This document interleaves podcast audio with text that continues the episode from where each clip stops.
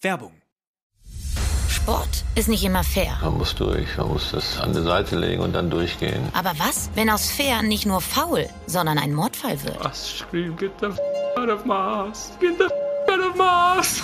Das hier ist Playing Dirty, Sport und Verbrechen mit Lena Kassel Und Daniel Mücksch. Ich und mein Partner in Crime schmeißen uns rein in die spektakulärsten Fälle, in denen Sport zu Verbrechen führt und umgekehrt. Hört rein, jeden Donnerstag ab 0 Uhr überall da, wo es Podcasts gibt. Bewertet uns gerne und vergesst nicht, Playing Dirty zu abonnieren. Werbung Ende. Das Bild News Update. Es ist Donnerstag, der 20. Oktober und das sind die Bild Topmeldungen. Die Post wut, Bildleser schildern ihr Leid. Brandstifter zünden Unterkunft für Ukraine-Flüchtlinge an. Matthias Reim kehrt heim auf die Bühne. Comeback nach schwerem Burnout.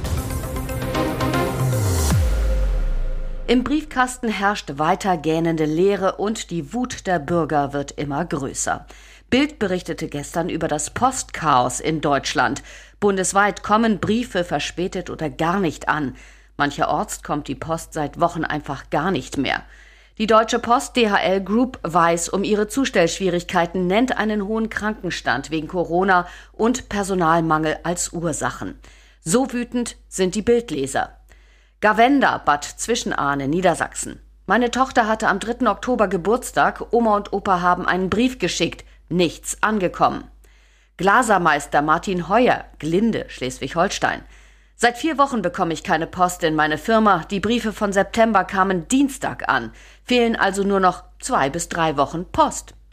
Peter Heer, Freiberg am Neckar in Baden-Württemberg. Am 29. September wurde mein Rentenbescheid in Berlin versendet. Leider habe ich ihn bis heute nicht. Und Dr. Thorsten Pillow, Saarbrücken. Ich warte auf Versicherungsunterlagen, Verordnungen, Rezepte. Das Einzige, was ankommt, sind Postzustellungsurkunden mit falscher Corona-Quarantäne. Was für eine unfassbare Tat. In der Gemeinde Großstrümkendorf in Mecklenburg-Vorpommern haben Brandstifter eine Unterkunft für Ukraine-Flüchtlinge angezündet. Lichterloh stiegen die Flammen in den nächtlichen Himmel, zerstörten fast das komplette Gebäude. Das Feuer war Mittwoch gegen 21.20 Uhr an einer Außenwand am Haupthaus des redgedeckten Hotelkomplexes Schäfereck ausgebrochen. In dem Hotel waren seit März dieses Jahres 14 Flüchtlinge aus der Ukraine untergebracht. Am Abend des Feuers waren zusätzlich noch drei Mitarbeiter des Roten Kreuzes vor Ort. Die Flammen griffen rasend schnell auf das Dach über, was sich sofort entzündete. Verletzt wurde zum Glück niemand.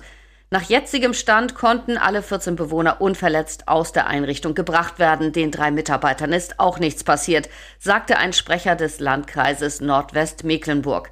Die Polizei geht eigenen Angaben zufolge von Brandstiftung aus. Noch am Tage des Feuers hatte die Polizei die Unterkunft wegen einer Hakenkreuzschmiererei auf dem Eingangsschild aufgesucht. Auch aus meiner langjährigen Erfahrung als Feuerwehrmann gehe ich derzeit davon aus, dass das Feuer absichtlich gelegt wurde, erklärte Landrat Tino Schomann. Und wieder filmt ein Russe mit einer Drohne in Norwegen. Wegen unerlaubter Drohnenflüge über Spitzbergen hat die norwegische Polizei den Sohn des ehemaligen russischen Eisenbahnchefs und Putin-KGB-Kumpel Wladimir Jakunin festgenommen. Andrei Jakunin wurde am Montag in Hammerfest in Nordnorwegen festgenommen, wie die Polizei am Mittwoch mitteilte. Der russisch-britische Staatsbürger hat zugegeben, illegal eine Drohne über der norwegischen Inselgruppe Spitzbergen in der Arktis gesteuert zu haben, sagte eine Vertreterin der Polizei. Jakunin befindet sich in Untersuchungshaft, Drohnen und weitere elektronische Geräte sind beschlagnahmt. Eine weitere Festnahme russischer Staatsbürger binnen weniger Tage.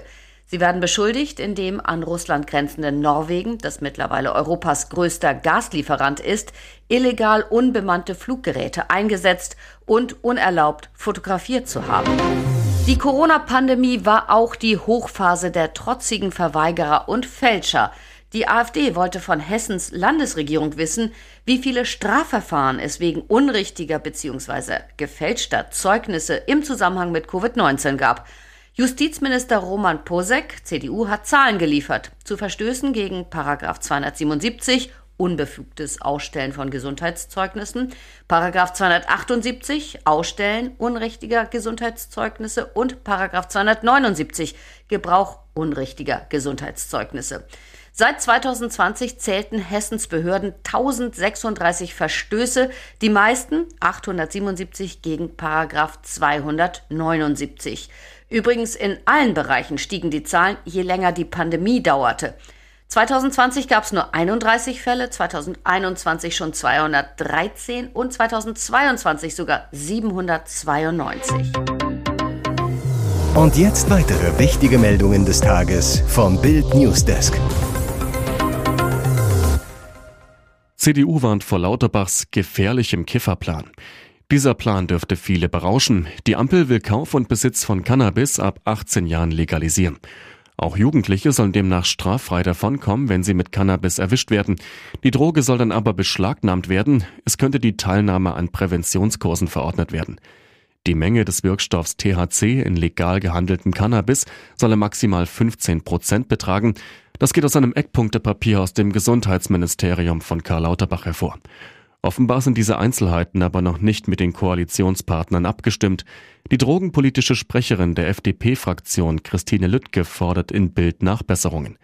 Denn das Eckpunktepapier, soweit bekannt, verfehlt das primäre Ziel, den Schwarzmarkt ein großes Stück zurückzudrängen, so Lüttke. Eine willkürlich eingezogene THC-Obergrenze öffnet dem illegalen Handel weiter Tür und Tor.